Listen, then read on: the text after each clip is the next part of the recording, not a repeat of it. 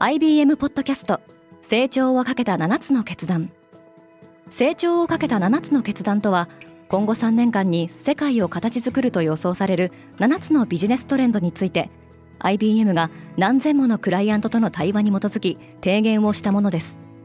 このポッドキャストでは変化の激しい時代において企業が下すべき成長をかけた7つの決断について日本 IBM の7人の専門家と考えていきます。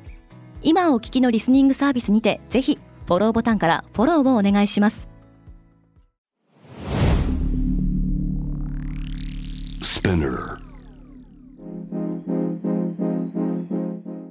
おはようございます。アシュリーです。6月30日木曜日、世界で今起きていること。このポッドキャストではニューヨークのニュースルームから世界に向けて今まさに発信されたニュースレターを声でお届けします。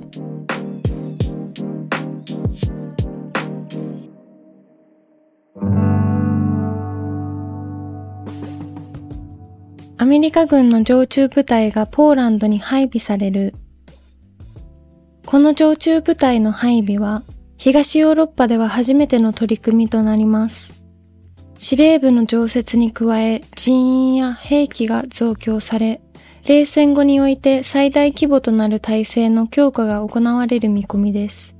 一方トルコは、フィンランドとスウェーデンが NATO へ加盟することを承認する見返りとして両国に収監されている33人のトルコ人テロ容疑者の引き渡しを求めていく予定です。韓国は国内で初めて開発された新型コロナウイルスワクチンを認可した。韓国の食品医薬品安全庁は SK バイオサイエンスが開発した2回接種型のワクチンが臨床試験においてイギリスのアストラゼネカ社が提供するワクチンよりも優れた効果を見せたと発表しました。ノバルティスは全世界で最大8000人の雇用を削減する。スイスの製薬会社ノバルティスが行うこの人員削減は、10億ドル日本円でおよそ1300億円規模のコスト削減計画の一部です。TNT リチウムが香港で IPO を行う。中国のリチウム生産大手企業 TNT リチウムは20億ドル日本円でおよそ2700億円の資金調達を目指しており、動きが鈍っている他の企業へ刺激を与える可能性があります。ヒョンデは水素電気自動車の発売を延期した。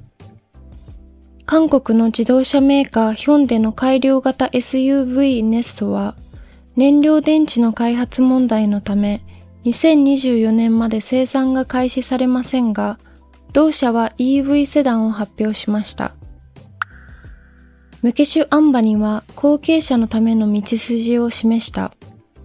インドの大手財閥リライアンス・インダストリーズを率いるムケシュ・アンバニはリライアンスの無線部門と小売部門のリーダーに自分の子供たちを指名しました。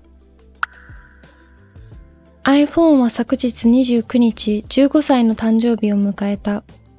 iPhone は電話という言葉そのものを変えてしまいました。また、発売当初のモデルと比べ iPhone は電源のオンとオフをスムーズに切り替えられるようになりました。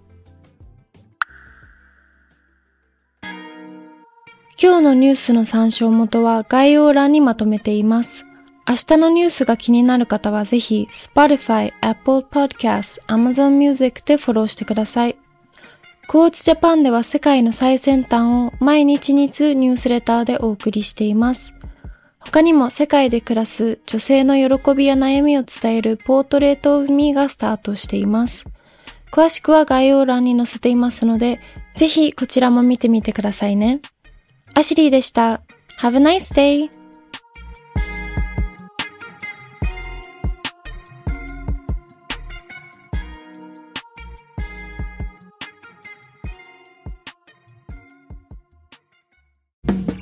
リスナーの皆様より多くのリクエストをいただいている話題のニュースを深掘りしたエピソードを週末の有料版で配信中です。今なら1ヶ月無料トライアルを実施中。詳細は概要欄に記載していますこの機会にぜひ聞いてみてくださいね感想ご意見もお待ちしています